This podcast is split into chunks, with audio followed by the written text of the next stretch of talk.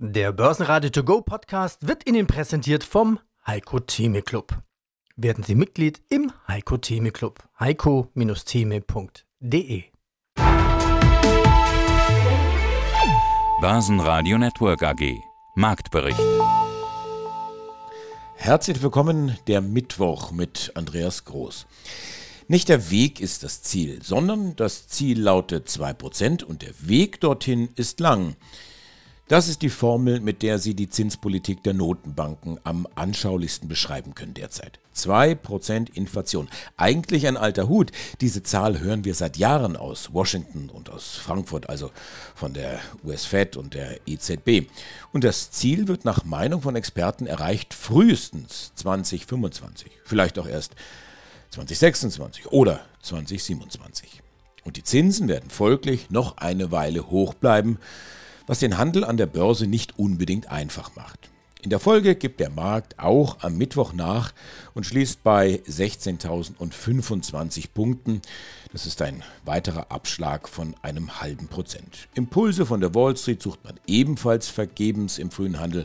FedEx enttäuschen mit einem schwachen Ausblick. Das wiederum zieht die Deutsche Post nach unten. Die Aussicht auf eine Kapitalerhöhung bei SGL zieht diese Aktie um 5% nach unten. Sie hören Auszüge aus unseren heutigen Interviews, zum einen zum Regulierungswahnsinn beim Bitcoin, zur Hamburger Mark Banco, das ist ein Geldsystem, das 250 Jahre vorbildlich funktioniert hat, und über die Gefahren, die überzogenes Streben nach Klimaschutz mit sich ziehen. Mein Name ist Thorsten Polleit, ich bin der Chefvolkswirt der Degussa. Und wir sprechen heute über den aktuellen Degussa Marktreport und der trägt den Titel Die Hamburger Mark Banco, ein vorbildliches Silbergeldsystem, das, und das finde ich besonders interessant, auch heute noch funktionieren würde.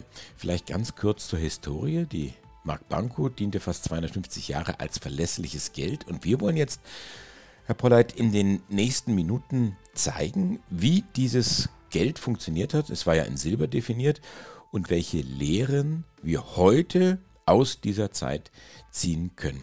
Es begann, wenn ich mich mal so dem Thema nähere, wie vieles mit einem Missstand, auf den man damals reagiert hatte, mit der Zeit der Wipper und Clipper. Erzählen Sie doch mal kurz. Ja, machen wir diesen historischen Ausflug zu Beginn des 17. Jahrhunderts. Und Sie sagten das jetzt schon, Herr Groß, gab es eine große Münzverschlechterung. Und das war die Zeit der sogenannten Wipper und Clipper und darunter verstand man eben diejenigen, die die Münzen auswägten. Und Wipper bezieht sich dann auf den Wagbalken, der entweder links oder rechts sich neigte. Und der Clipper, das war dann derjenige, der die schweren, die guten Münzen aussortierte. Und die große Münzverschlechterung zeigte sich eben in Form von einem Herabsetzen des Edelmetallgehaltes der ausstehenden Silbermünzen. Und das führte letztlich zu einer Inflation. Es führte dazu, dass insbesondere auch die Kaufleute nur noch schwer kalkulieren konnten mit dem Geld. Und wie immer das dann so ist, wenn ein Missstand ausgemacht wird, äh, die Menschen suchen nach Lösungen, die suchen nach Verbesserungen. Und auf der Grundlage ist dann auch die Mark Banco ins Leben gerufen worden. Das heißt, die haben damals, ja kann man sagen, beschummelt, betrogen, indem sie das, das Silber gestreckt haben, dass auf einmal in einer Silbermünze weniger Silber drin war, als drauf stand? Ja, ganz genau. Das ist richtig so bezeichnet. Das war eine Münzverschlechterung und dazu muss man wissen, nach äh, der Reichsmünzordnung von 1559 war der Silbertaler die allgemeine Währungsmünze. Die hatte also etwa 29,2 Gramm Feinsilber, aber es war den Landesherren gestattet, eigene, nur im eigenen Territorium gültige Münzen zu prägen und die durften eine geringere Legierung haben. Es handelte sich also um Scheidemünzen Münzen. Der aufgeprägte Nennwert der Münze war höher als ihr Metallwert. Und das führte dann zum Einsetzen des Greshamschen Gesetzes. Und das besagt, dass das vom Staat überbewertete Geld das vom Staat unterbewertete Geld verdrängt. Und das geschah auch. Die Münzen verschlechterten sich zusehends und wurden dann eben zu einem ganz großen Problem, gerade auch für den grenzüberschreitenden Handel. Und da richteten sich dann die Blicke auch in die Niederlanden, denn da hatte man 1609 eine sogenannte Wissel- oder Wechselbank gegründet. Und das nahm die Hamburger Kaufmannschaft sich dann zum Vorbild, um eine solche eigene Bank zu gründen, die dann auch eine eigene Währung herausgab mit dem Namen Mark Banco. Und wenn Sie das ganze Interview hören wollen, dann nutzen Sie unsere App oder besuchen Sie börsenradio.de. Und nun wieder die Experten von IG.com. Mein Name ist Timo Emden, ich bin Marktanalyst für Bitcoin und Co. BlackRock wollen hier einen Spot-ETF auflegen. Was bedeutet das für Bitcoin? Ist das so eine Art Ritterschlag? Gibt es dann nochmal einen Kursschub? Absolut, es wäre ein Ritterschlag meiner Meinung nach, wenn das tatsächlich passieren sollte. Bis heute liegen ja wirklich viele, viele zahlreiche Anträge in den Schubladen der SEC. Keiner wurde bis heute tatsächlich äh, genehmigt. Also auch hier muss man unterscheiden. Das ist eine besondere Feinheit, entweder auf Basis von sogenannten Kassakursen, also Spotpreisen oder eben Futures. Also die Spotpreise sind der tatsächliche Kurs, also der echte Kurs. Und sogenannte Future-Kurse sind natürlich dann, wie es der Name schon sagt, auf Basis von Future-Kontrakten, die in der Regel etwas abweichen. Und einen sogenannten Bitcoin ETF auf Future-Kontrakten, den gibt es ja bereits, aber eben auf Spot-Basis, auf Kassakursen noch nicht. Und das wäre wirklich wahrscheinlich eine große Signalwirkung eben, denn wenn man einen Bitcoin-ETF zulässt auf Spot-Kursen, wird man wahrscheinlich auch andere zulassen. Und das könnte dementsprechend eine ganze Welle hier auslösen, was natürlich dann auch die Attraktivität dann für Anleger, welche eher das kleinere Geld besitzen, also nicht institutionelle Größen, sondern Privatanleger, dann hier auch wahrscheinlich mehr Optionen haben, in Bitcoin und Co. Fuß zu fassen und womöglich dann ein Stück weit auch salonfähiger werden. Insgesamt wäre es wahrscheinlich dann auch vielleicht der finale Schritt in Richtung Mainstream-Akzeptanz. Was machen denn die Bitcoin-Anleger gerade? Kaufen sie, verkaufen sie oder halten sie? Sorry, hodeln sie? Ja, es ist nach wie vor ein Hin und Her, muss man sagen. Ich, ich denke schon, dass man mit angezogener Handbremse hier weiterhin agiert. Der eine oder andere wird seine Buchverluste, die er möglicherweise getätigt hat, dann erstmal noch weiterhin aussitzen, versucht sich vielleicht auch so ein bisschen wieder an den Markt heranzugewöhnen, beziehungsweise dann auch seine Positionen aufzustocken. Das kann gut sein, aber ich würde sagen, dass eben dieser Regulierungswahnsinn der Regulierungsdruck weiterhin wie ein Damoklesschwert eben über den Köpfen der Anleger schwebt und das bedeutet eher auf die Euphoriebremse hier zu treten. Also ich glaube, dass man sich insgesamt hier eher nochmal bedeckt hält, mit angezogener Handbremse, wie gesagt, agiert und auch schaut, dass sich der Markt natürlich dann in Richtung vielleicht 30, 35.000 Dollar vielleicht über den Sommer, vielleicht über den frühen Herbst, Spätherbst hier nochmal entwickelt. Aber ich glaube, diese ganz große Euphorie, wie wir sie hatten bei roundabout 69.000 Dollar, fast 70.000 Dollar beim Allzeithoch, da sind wir weiterhin weit von entfernt. Und unter dem Strich glaube ich, dass diese Abwartehaltung hier dann auch zu einer Marktbereinigung führen dürfte, nach wie vor was letztendlich dann Bitcoin und Co. auch so ein bisschen vielleicht in den kommenden Jahren dann wieder auf die Sprünge helfen könnte. Auch dieses Interview hören Sie in voller Länge auf börsenradio.de oder in der Börsenradio-App. Guten Tag, mein Name ist Gregor Rosinger. Ich bin Generaldirektor und Mehrheitseigentümer des Finanzkonzerns Rosinger Group. Ich bin seit 1985 als professioneller Investor am Kapitalmarkt tätig und habe während dieser Zeit von 60 Unternehmen bis dato unter meiner Federführung weltweit an die Börsen. Wie geht es denn Ihrer Meinung nach weiter in Europa mit Zinsen, mit der Konjunktur? Naja, grundsätzlich ist das Thema, dass wir noch weit weg sind in Europa von dem Inflationsziel, das mit 2% definiert ist.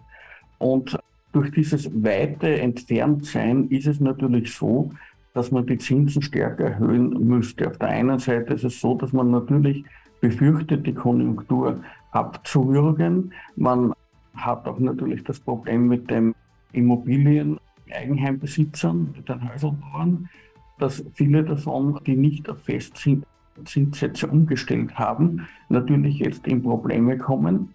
Auf der anderen Seite bleibt die Inflation hoch und kommt langsam zurück weil wir in dem Fall jetzt nicht eine Inflation haben, die rein durch eine Lohnspirale ausgelöst worden ist, sondern wir haben tatsächlich eine nachfragegetriebene Inflation. Und diese nachfragegetriebene Inflation ist natürlich ein Sondereffekt, wie sie nur selten vorkommt. Ja, man hat natürlich alle 100 Jahre einmal eine Pandemie. Wir kommen jetzt gerade aus der Pandemie. China hat damals harte Lockdowns verhängt. Es ist zum Zusammenbruch oder zur Verzögerung in vielen Lieferketten gekommen. Viele Produkte konnten nicht rechtzeitig hergestellt werden. Das hat zu einer Verteuerung von den Halbfertigzeugen bzw. den Rohstoffen dann natürlich auch geführt und in der Folge dann zu den, von den Endprodukten. Und das ist somit als Inflation am Markt angekommen.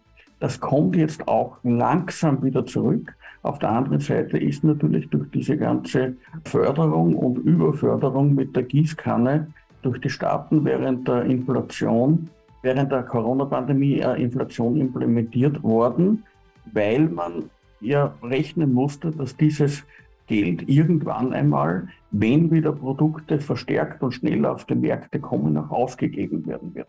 Das hat scheinbar keiner von den Politikern in dieser Dimension und in dieser Auswirkungsdimension bedacht. Und jetzt ist natürlich genau das passiert. Das Geld, das mit der Gießkanne verteilt worden ist, vieles davon Überförderung, was nicht gebraucht wurde, dringt jetzt in die Märkte ein und befeuert die Preise den Produkten. Auf der anderen Seite ist es natürlich auch so, wir hatten Lockdowns über einen Zeitraum von rund zwei Jahren, immer wieder, mal strenger, mal weniger streng.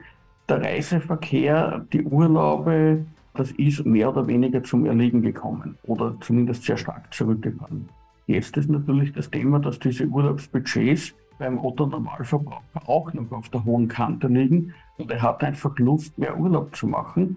Und dann macht er eben einmal mehr Urlaub pro Jahr oder vielleicht zwei Wochenenden mehr Urlaub pro Jahr als normal. Auch das befeuert natürlich die Nachfrage, insbesondere dann im Tourismus, Gastronomie, Hotellerie.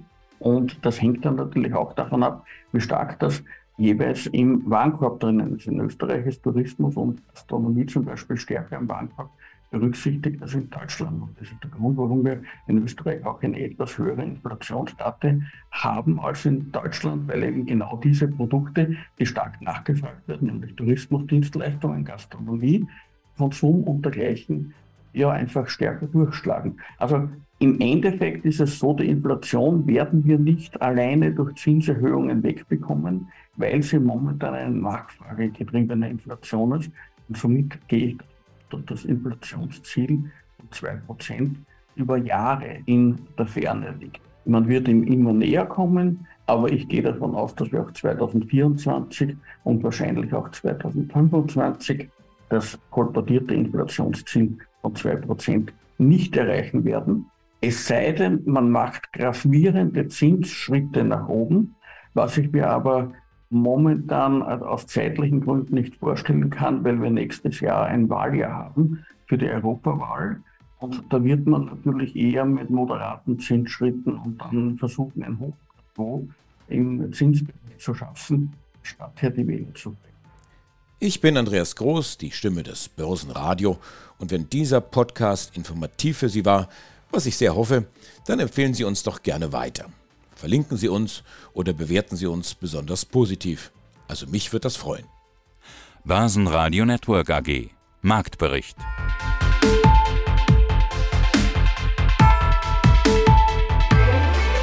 Das Börsenradio Nummer 1. Börsenradio Network AG. Der Börsenradio To Go Podcast wurde Ihnen präsentiert vom Heiko Theme Club.